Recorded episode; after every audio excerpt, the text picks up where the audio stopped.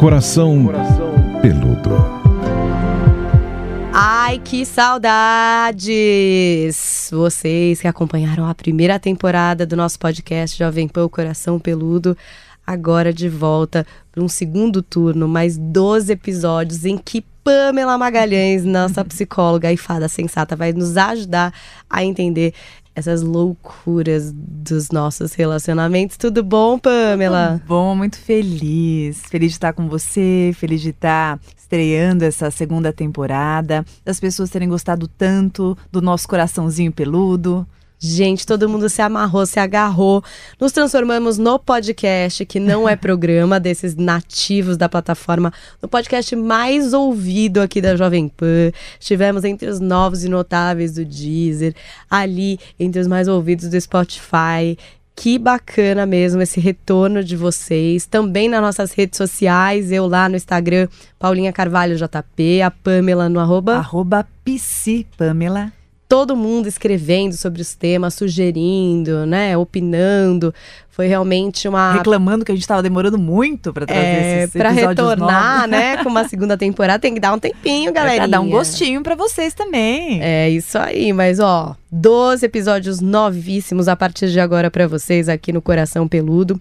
Hoje a gente começa com um tema bastante forte.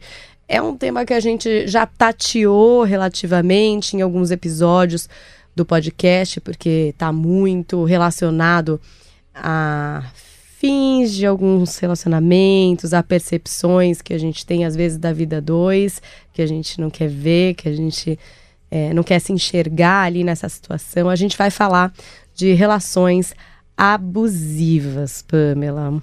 Você sabe que esse tema é um tema que particularmente mexe bastante comigo, porque eu vejo muitos casos assim é, tenho colegas próximas que vivem relações abusivas, tenho muitos casos no consultório de pessoas que vivem relações abusivas e um mundo de pessoas que me escrevem nessas relações. Então, assim, quando a gente pensou quais temas trazer nesse segundo momento, para mim o primeirão é relações abusivas, para que as pessoas que estejam nos escutando possam reconhecer esta relação, possam avisar as pessoas sobre esse tipo de relacionamento. Então, não só a conscientização, mas como também uma saída deste tipo de relacionamento.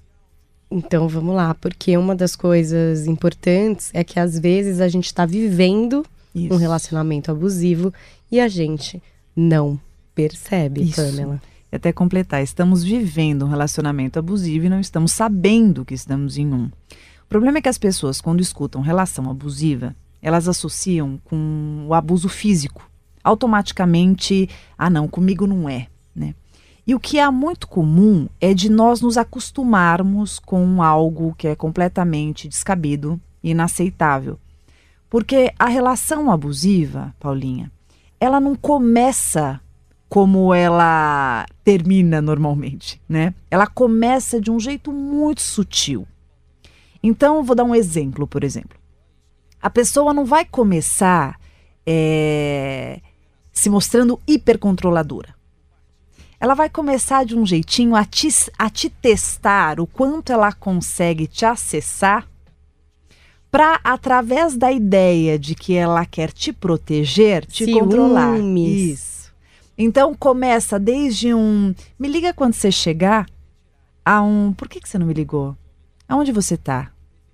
Mas, mas por quê? Você sempre. Com quem você tá? Com quem você tá? Tira uma foto de onde você tá. Deixa eu ver essa roupa. Ah, mas eu não gosto que você coloque essa roupa. Ah, mas você tá demorando muito para me retornar. Ah, mas você sempre acordava a tal horário. Por que, que você tá agora só me ligando às 10 se você me ligava às 8? Então, são sutilezas que começam a te controlar e isso vai gerando na gente uma espécie de um estresse e começa não só a estressar, nos tornar mais angustiados e ansiosos, como também é, a brotar na gente uma espécie de cobrança que, que nós entendemos que precisamos corresponder para não ter alteração, para não perdermos aquela relação. E nessa... Pro dia não ficar difícil, para não brigar. Isso. Aí eu vou mandar uma foto aqui de onde eu tô, porque é, daí. É, deixa. É, eu vou fazer. Só que a gente vai, sem perceber, colaborando com essa dinâmica, né? E essa dinâmica ela vai crescendo. Então, nessa, começa o controle, depois a gente vai para manipulação, depois a, a, gente começa a ter aquelas agressões e um, um movimento para diminuir o outro. Acho que esse também é um ponto, né, isso, né, Pamela, isso. que é bastante importante. Que às vezes pode começar até com uma brincadeira, isso. né? Desqualificando aquilo que você fala, isso. né? É, ou até meio que desprezando a sua opinião individualmente ou na frente dos outros e você e... vai ficando com aquela autoestima minada, Exato. se sentindo pequena, né? Maquiado de, poxa, é uma crítica construtiva. Eu me preocupo com você. Era uma brincadeira. É.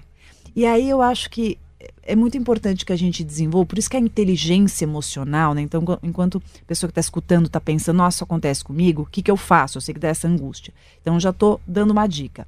A inteligência emocional, quanto mais exercitada ela é, mais nos ajuda a aumentar a nossa possibilidade perceptiva. Então, eu consigo diferenciar o que é um toque, o que é um cuidado, o que é um carinho, do que seja um controle, do que seja uma agressão. Então, quando eu quero te fazer uma crítica, eu faço uma crítica pontual, eu faço uma crítica com cuidado, com delicadeza, com tato respeitando a sua, a sua vaidade, sendo empático no momento adequado, como você está, até para ver se você suporta, quem está ao redor, qual é o teu momento de vida. Caso contrário, isso não é uma crítica construtiva. Isso é uma agressividade, assim como também falo sobre brincadeiras. Brincadeira, eu vou brincar com você, a brincadeira é legal quando eu faço e você ri. Quando eu faço e você fica triste, você se sente ferida, machucada, chora, isso não é brincadeira, isso é agressividade. Tudo enquadrado em uma relação abusiva. Eu também, enfim, estava lendo bastante a respeito do tema para a gente conversar aqui no podcast e também li sobre essa questão de diminuir o que a gente sente, né? Então você tá com uma outra pessoa e aí, por exemplo, você tá falando de uma tristeza ou de alguma coisa, e a pessoa meio ignora aquilo, né? Tipo assim, nossa, ah, isso aconteceu. Mas, mas e comigo que tal coisa e tal coisa e tal? Ou, por exemplo, você tá super feliz, teve uma conquista, alguma coisa, e a pessoa fala. Nossa, mas você tá feliz assim? Como se comigo as coisas não estão tão bem e tal? Também uma questão assim de quase te invisibilizar, né? Como se você fosse uma pessoa que não pudesse está sofrendo e precisando talvez de um apoio, de uma ajuda, ou também não pudesse estar sendo feliz e tivesse que se culpar porque na vida da outra pessoa, sei lá, o que está acontecendo que ela não está tão feliz. É que tem uma coisa que numa relação abusiva, uma característica muito frequente no abusador, aliás, acho que todo abusador é, egoísta. E o egoísmo é justamente isso. Egoísmo e abuso, eles andam assim de mãos dadas, abraçados. Por quê? Porque o egoísta, ele não está interessado em você. A não ser que algo seu ou de você o influencie, lhe seja interessante, contribua para algum fim. Caso contrário, a sua felicidade não vai interessar. O seu problema vai atrapalhar. Então, o abusador, ele não dá espaço para você. Por isso que a gente fala das torturas emocionais e dos jogos psicológicos característicos ao abusador.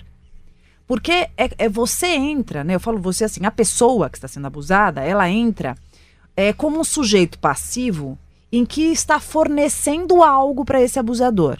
Ah, ele quer uma companhia, ele, ele quer alguém que cuide da casa, ele quer alguém para para ter um relacionamento amoroso porque é, ele quer alguém para fazer sexo, ele quer alguém para ter uma família porque ele acha isso importante. Então é tudo assim, o que eu posso tirar de você para mim? Não é o que podemos ter juntos. Por isso que é tudo muito possessivo, por isso que a, a, a postura é muito possessiva. Então é como você pode me servir.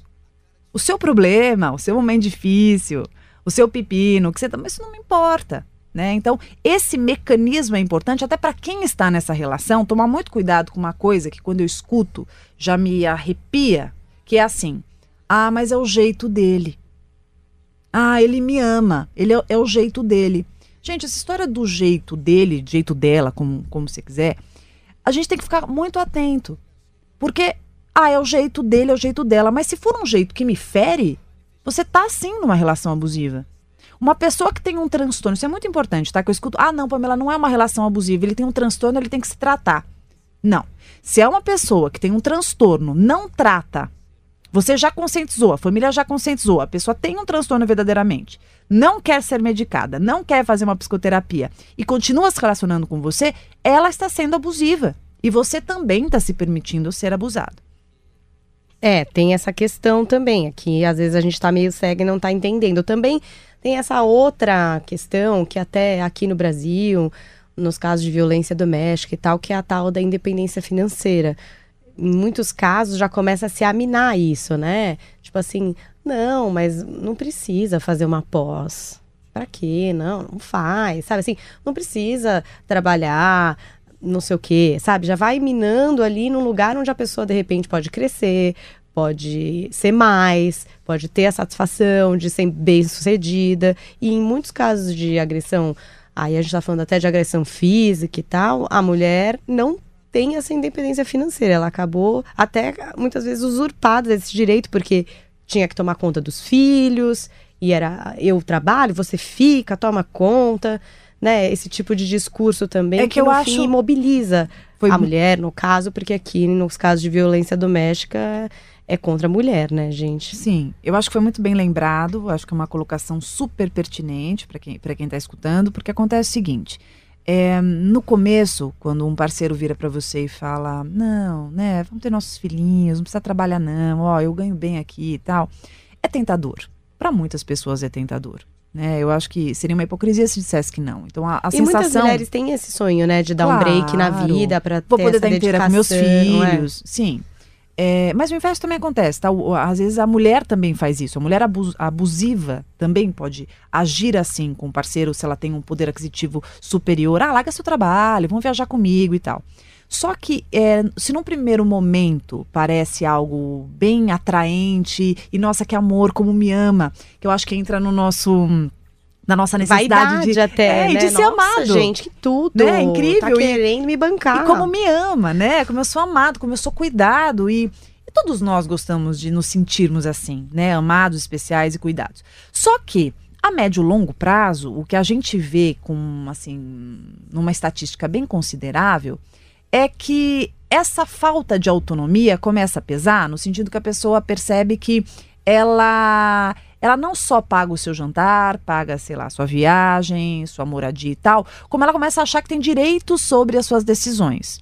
E, e não necessariamente isso seja totalmente assim explícito. Muitas vezes é um, é um mecanismo implícito, que é o que eu falo daquela violência moral, que eu falo, que, que eu me refiro ao comportamento que ele acontece no silêncio, mas de uma maneira bem ardilosa. Então, a pessoa não fala escancaradamente para você, mas posiciona de uma maneira que fecha a cara, né? Poxa vida, como você é ingrato, eu faço tudo por você. E aí parece que você tem uma dívida com aquele indivíduo. Então aí você não pode mais sair com as suas amigas, porque a pessoa não gosta. Mas a pessoa pode fazer isso, aquilo e tal, sair com os amigos e tal. Você não. Afinal, ela paga tudo para você. Né? Então, essa, essa coisa de ter que dever, e parece que a, a, a liberdade é, acaba tendo este preço, né? Então, você não tem liberdade, você é do outro. Porque o abusador, ele tem uma ideia, Paulinha, de que o outro é uma extensão dele. Por isso que ele, ele acredita que ele tem o direito de te criticar, de dizer como você tem que se vestir, como você tem que se portar, com quem você tem que andar. E aí, naturalmente, a pessoa abusada, uma característica muito importante para quem está escutando, se afasta dos outros. Vai se afastando, Paulinha, de um jeito e ela vai se despersonalizando. Porque o que, que é a nossa identidade? Né, eu acho que para quem está escutando também se perguntar: qual é a minha identidade? Porque a minha identidade é o jeito que eu gosto de me vestir, o cabelo que eu gosto de usar, o óculos que eu gosto de usar, as músicas que eu gosto de escutar, a comida que eu curto, suas amigas de infância, os amigos que eu ando, família, minha né? família. Quando o outro começa, ah, não, eu não gosto desse, aí começa a fazer jogo, não vai. Aí tem uma. Isso é tão comum de relação abusiva. Tudo que é dele, ótimo, precisa ir, certeza tal. Quando é teu, fecha a cara. Ah, não, não vamos, né? Na casa da sua avó? Ah, não, não aguento mais. Que povo chato. Escuta, mas é minha família. Não, não, mas não, não gosto, não tem nada a ver. É uma coisa sua. Eu acho interessante isso. É uma coisa sua. Você tá namorando com uma pessoa, você tá casado, noiva tal. Eu, eu falo, gente, essa coisa de que é uma coisa sua é muito relativo. Porque é, são três universos, né? O meu, o seu e o nosso. E eu posso até entender que aquilo é do outro. Mas se eu estou com ele, eu acompanho, eu respeito. E se aquilo faz bem para ele, por que eu vou querer tirar isso do universo do meu parceiro? Mas na relação abusiva, tira, faz campanha contra, é uma pressão absurda. E com certeza você tem amigas que já passaram por isso, você tá lembrando. Eu mesma, querida. Ah, é? Não vamos negar aqui. Já vivi um relacionamento muito e muito abusivo. E eu demorei muito tempo para perceber isso. E não é fácil depois de sair, né? Porque não. normalmente você tá muito envolvida. É, enfim, tem, tem gente que já, enfim, fica noiva, até se casa. E aí toda essa responsabilidade, né, social de você ter emplacado um casamento, mudado de cidade, montado casa. E aí de você reconhecer que, gente, talvez algumas amigas estivessem certas Talvez aquele dia que a minha mãe tentou dar um toque, ela tivesse razão. Eu né? acho que é Porque é isso, isso que pesa é muito, muito difícil. É você reconhecer que você estava lá fazendo seu castelo de areia, a maré chegando perto, o vento batendo e você lá pegando as migalhas, tentando Hum. fazer bloqueios e tal. E de repente você se liga que, puxa, não, vai despencar mesmo, não vai dar certo. E Você eu vou ter que reconhecer isso. Isso. Pra Você mim, pros outros. Você sabe que a relação abusiva, ela, ela só vai acontecer na tua vida em momentos, ou se você estiver ou for, uma pessoa com a personalidade mais fragilizada. A relação abusiva, ela não se estabelece se você estiver fortalecida, com uma autoestima ok, se você estiver bem equilibrada com seu amor próprio, se você prezar e cuidar da sua identidade e principalmente se você tiver com seu ego fortalecido. A relação abusiva, ela só vai acontecer na sua vida em momentos em que você estiver mais carente, mais vulnerável, que eu falo que é a presa perfeita para o abusador, porque ele entra na sua vida e ele se apropria dela. Como você tá desse jeito, mais vulnerável, mais frágilzinha, mais insegura, mais inseguro, seja o que for, ele vai aos poucos entrando e a sensação que você tem, porque ele não chega, é, o indivíduo, Com o pé na ele não porta, né? chega o pé na porta, não chega de uma maneira assim estúpida, não, ele chega de uma forma sedutora, inclusive. E ele vai te envolvendo. O envolvimento é uma palavra bem importante que está ali associada com a manipulação.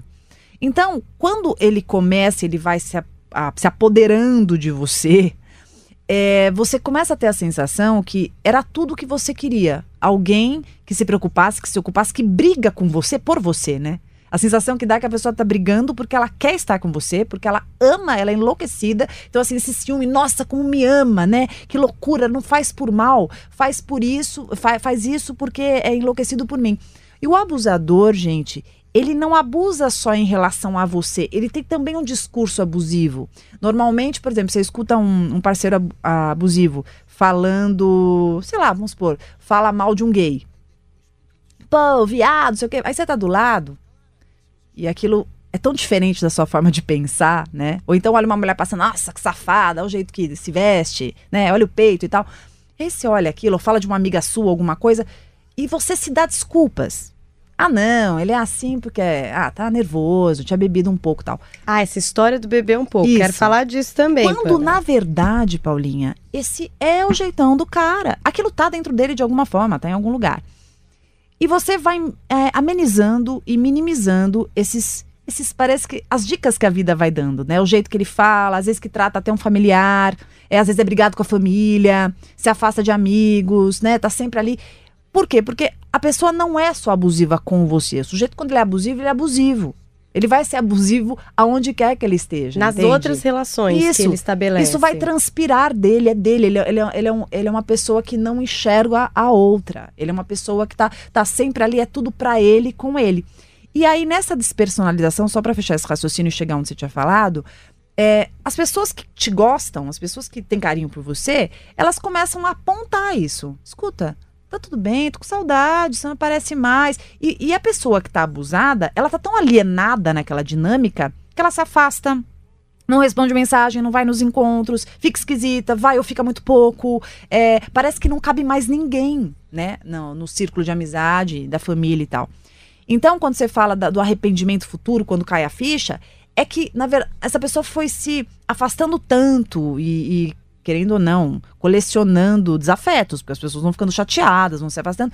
Que mais tarde, quando ela ela vê que, caramba, tô numa cilada daquelas e, e agora se eu sair daqui, ferrou, porque eu não tenho para onde ir. Gente, né? sempre tem. É isso que eu também acho isso, que é importante Mas falar. é um pensamento que vem. E Cara, o abusador quem é amigo, reforça. O amigo, ele vai te abraçar, a sua Isso. família, ela vai entender.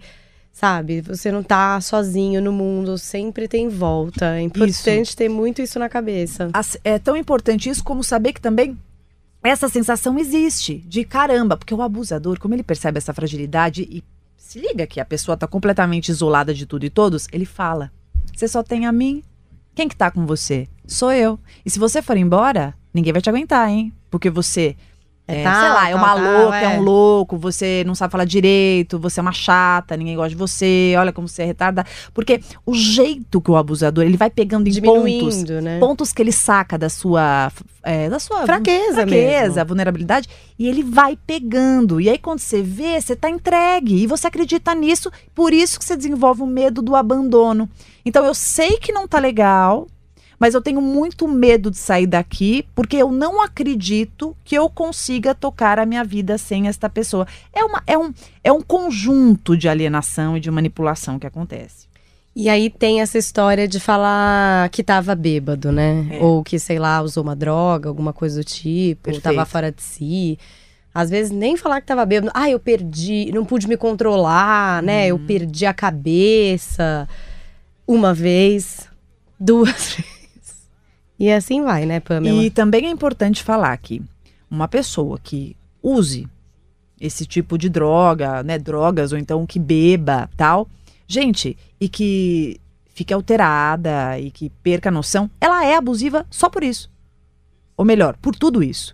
Então, é, a gente tem que tomar cuidado com o acostumar ou normalizar situações que não são normais. Outra coisa, palavreado Forma de falar. né? Sabe, às vezes eu vejo pessoas com esses liminares tão. é, como fala? Quando você. Elástico. É, um, um limiar completamente desequilibrado. Então, assim, até esgarçado, essa palavra que eu queria lembrar. Até que ponto você aceita? Então, essa, essa tolerância completamente hum, eh, destoada é uma característica típica do indivíduo que está sendo abusado. É, então, gente, cuidado, né? Porque não- Aceitação. Não, existe desculpa. O, porque a pessoa está bêbada, ela não vai se tornar uma pessoa abusiva, a não ser que ela já seja, não é? Mais ou menos isso. E outra Pamela? coisa, ninguém tem o direito, isso que a gente tem que pôr na nossa cabeça. Ah, mas me ama, mas eu amo. Eu respeito o teu sentimento, mas eu acho que é muito importante você pensar também o quanto você se ama.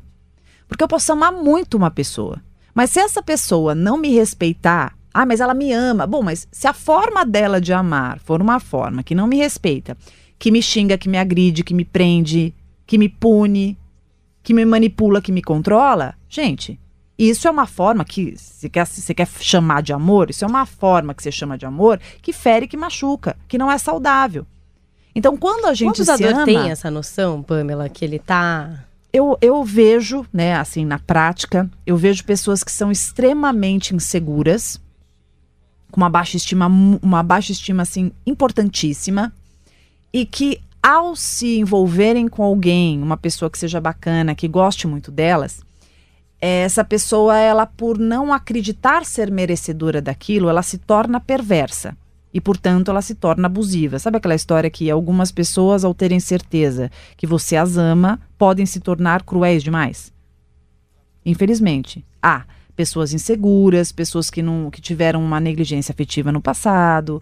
Então, elas querem muito ser amadas e amar, mas como elas nunca tiveram isso em seu repertório, quando elas estão em contato com esse amor, elas se tornam reativas, refratárias, abusivas.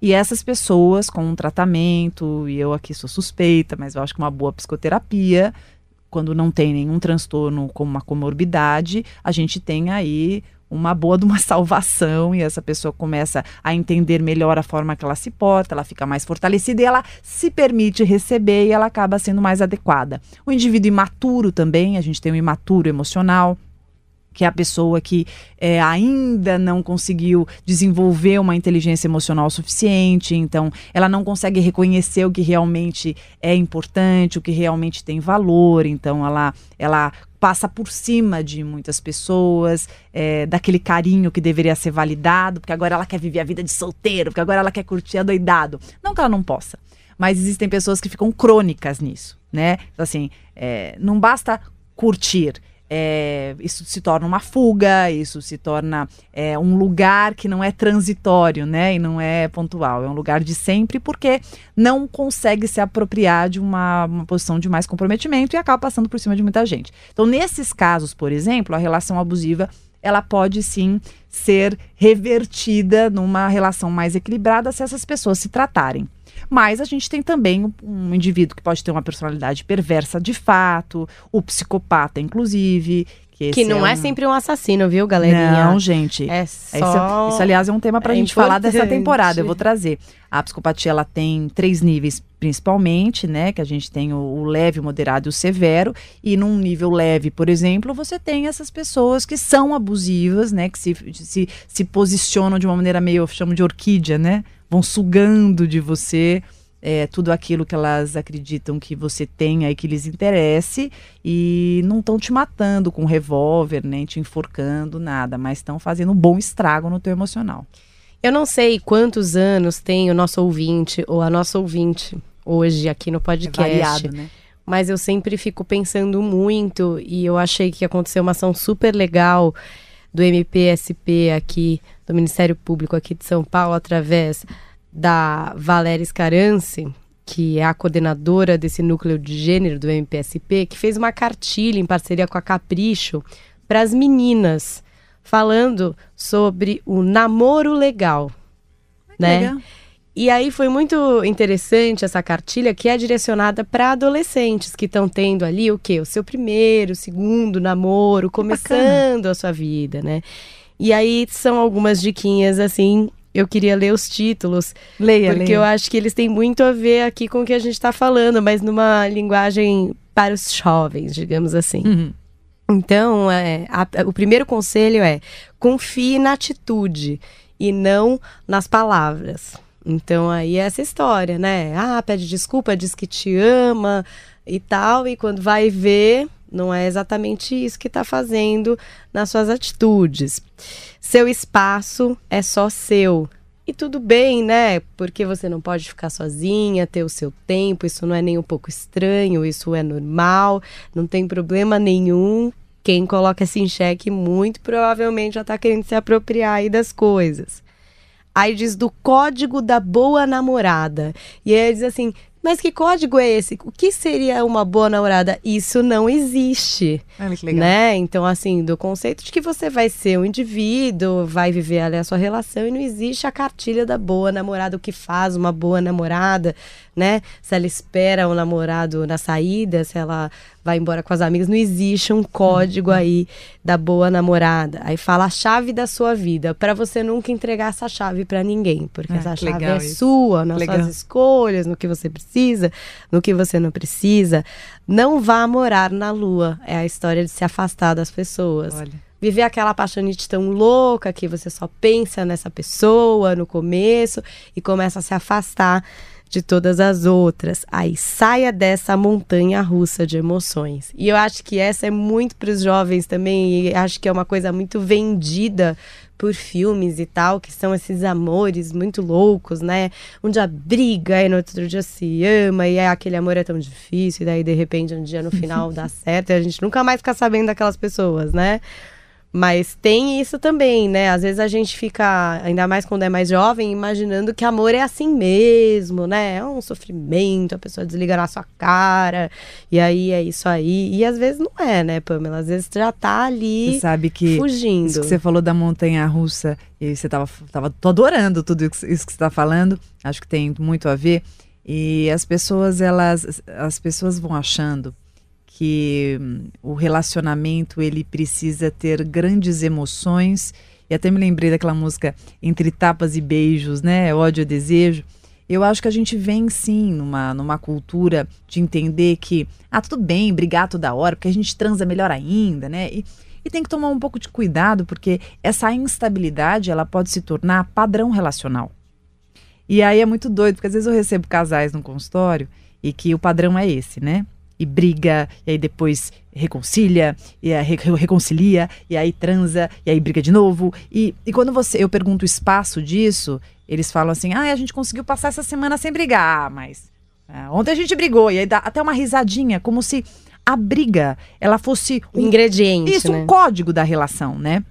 E É. sem perceber, a gente vai viciando nessa forma de se relacionar e vai entendendo, Paula, que eu acho que isso é muito importante, que amor é isso.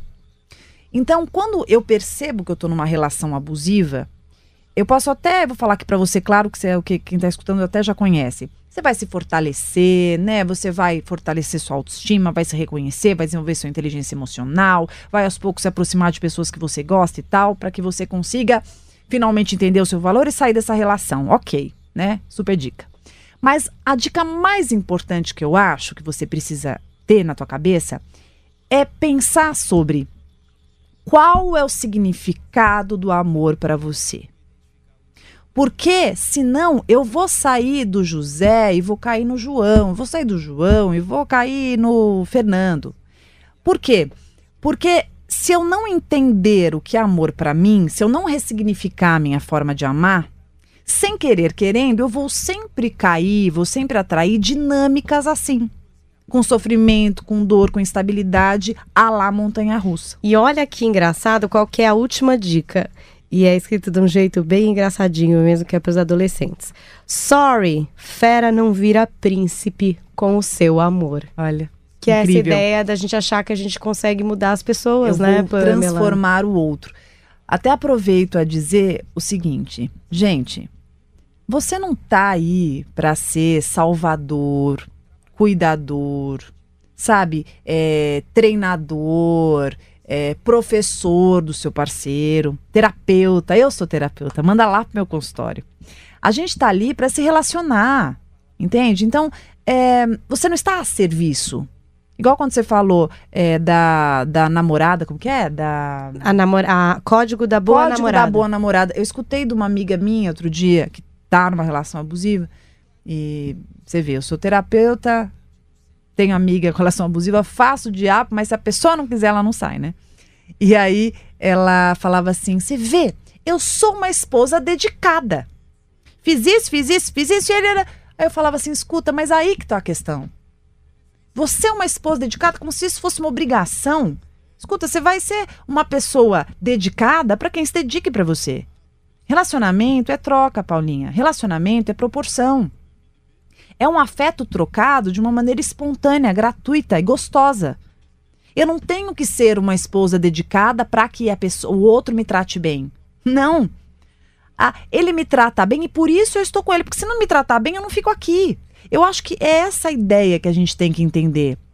Olha onde a gente está. A gente está em 2019 e ninguém é obrigado a estar com ninguém. Que maravilha, quantas conquistas. Total. Toda essa luta que a gente teve, né, por liberdade, para que a gente possa escolher, não ter nada imposto.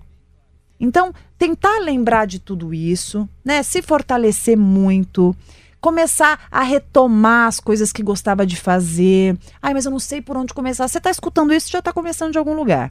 Começar a ler sobre, se informar, começar a se conscientizar mais de onde você esteja, Das fortalecer suas vontades, né? Do que você curte. isso. Sutilmente, sabe, Paulinha? Se aproximar de amigas, no telefone, mandar mensagem, porque quanto mais você for retomando o seu mundo, quanto mais você for relembrando quem você seja, mais forte você se torna e mais cedo você entende e percebe que você não precisa permanecer em um lugar que seja muito pequeno para você. Muito legal. Bom, pra quem ainda não pegou, a cartilha chama hashtag namoro legal. E tá na internet, é só você colocar lá, cartilha namoro legal. E é do núcleo de gênero do MPSP aqui de São Paulo. Vale a pena pra você mostrar pra sua filha. Muito bacana. Pra, sabe, pra uma amiga, assim, vocês jovens, espalhem a informação por aí, porque eu acho que se eu tivesse tido uma cartilha dessa, ia estar mais, um pouco mais esperta aqui. É. Pelo menos já tá com o alarminho ligado. Pode Sim. ser que eu erre, todo mundo às vezes erra nessa vida, não é? Mas acho que conhecimento É uma área importante. Eu também vi um, um Instagram que é um instagram.com barra foi abusivo por quê? E eu achei ele legal, Pamela, porque às vezes a gente não entende o que está acontecendo com a gente. Mas a gente consegue ler um depoimento e ver o que está acontecendo com outra pessoa. Não, e, Ou e se identificar, né? que tem a ver Aham, com a gente. claro. Que talvez. Então, nesse Instagram, que é o Foi Abusivo Porque, tem um monte de depoimentos de várias mulheres é, que vivem situações abusivas. E são situações abusivas. De repente, você tá aí, tá lendo, se identifica, pode achar uma força para buscar essa individualidade, que eu acho que é o lugar mais importante que a gente tem e que a gente despreza muito, né? Tem muita gente focada em encontrar alguém. Eu sei até que a gente vai ter esse tema nessa temporada, essa Sim. sempre essa vontade de ter uma outra pessoa, de fazer uma dupla, de, sei lá, construir uma vida. E a gente esquece que o mais importante no fim é a gente, porque se a gente não estiver bem, forte, capaz, feliz com o que a gente é, consegue alcançar, né? Não só na vida pessoal, mas eu acho que também no trabalho. A gente não pode se descaracterizar para estar com outra pessoa. E complementando, eu penso que se você não puder ser você, se você tiver que privar sua liberdade, se você tiver que desfazer amizade, se afastar da sua família, se você tiver que mudar os seus gostos, se aquilo que você gosta mais de fazer, você é privado, penso que essa relação não faz sentido nenhum para você. Aliás, eu penso que uma pessoa que queira mudar demais você, eu acho que ela nunca te enxergou. E eu acho que, na verdade, é, de quem ela gostou nunca foi você de fato. Então, penso que nessa dúvida de que, ai meu Deus, será tal, se você estiver se sentindo assim, você tenha certeza, tenha certeza que por mais que seja desconhecido nesse momento e te dê muito medo de, ai meu Deus, eu vou largar, eu vou embora, como vai ser e tal, é, será um desconhecido que você vai se reconhecer, né? Porque por mais que você se acostume com esta pessoa, esta pessoa não te faz bem. Então, é, eu falo que é uma zona de conforto, entre aspas, porque é conhecido, né? Você já está acostumada com a pessoa, mas já está desconfortável há muito tempo. Né? E, e, infelizmente, como você está dentro, você não está percebendo. Mas o quanto. Mas existe um cansaço sempre, né, Nossa. Pamela? Uma sensação de estar nadando contra a maré, de pisar em ovos, Pisar que em é um ovos. desconforto completo da sua existência, porque todo mundo tem que estar existindo aí, gente. A vida já tá E- difícil bastante para você ter que estar tão mobilizada em função de um par, entendeu? E pessoas tomando remédios para continuar, para continuarem com os parceiros abusivos, porque é uma forma de se doparem, de se anestesiarem e de não sentirem tanto essas privações e essa agressividade contínua e reincidente. Bom, se você gostou do nosso assunto de hoje, tem mais dúvidas, quer contar o seu caso ou se aprofundar em alguma coisa bem específica que a gente tenha falado aqui, aproveita. Iniciamos essa nova temporada, a segunda temporada do Coração Peludo. É só ir lá nas nossas redes sociais. Eu tô no Instagram, arroba Paulinha Carvalho JP. Eu tô no arroba psipamela, PSI Pamela, e se você quiser mais informações no meu site, pamelamagalhães.com.br, porque tem canal no YouTube outras cositas mais. Por falar em vídeos, aguardem, hein? Acho que no transcorrer aqui dessa temporada teremos novidades. É um prazer contar com a audição de vocês. Não se esqueçam, se você tem alguém que está precisando ouvir esse podcast, o maior intuito é realmente conseguir mobilizar e ajudar as pessoas. A Pamela sempre diz, não substitui uma terapia, Jeito nenhum. mas pode ser um alerta, pode ser um primeiro clique, né? Eu, eu penso que você pode estar fazendo terapia, escutando o coração peludo e se identificando com muita coisa que está acontecendo. Aqui a gente está informando, refletindo, dividindo com vocês alguns pensamentos que possam elucidá-los. É um prazer gigantesco estar aqui. Fico muito feliz. E até a nossa próxima edição. Vou dar pista, vai. A gente vai falar do seguinte, ó. Você precisa de alguém para ser feliz? Pensa nisso, escreve pra gente. Coração peludo.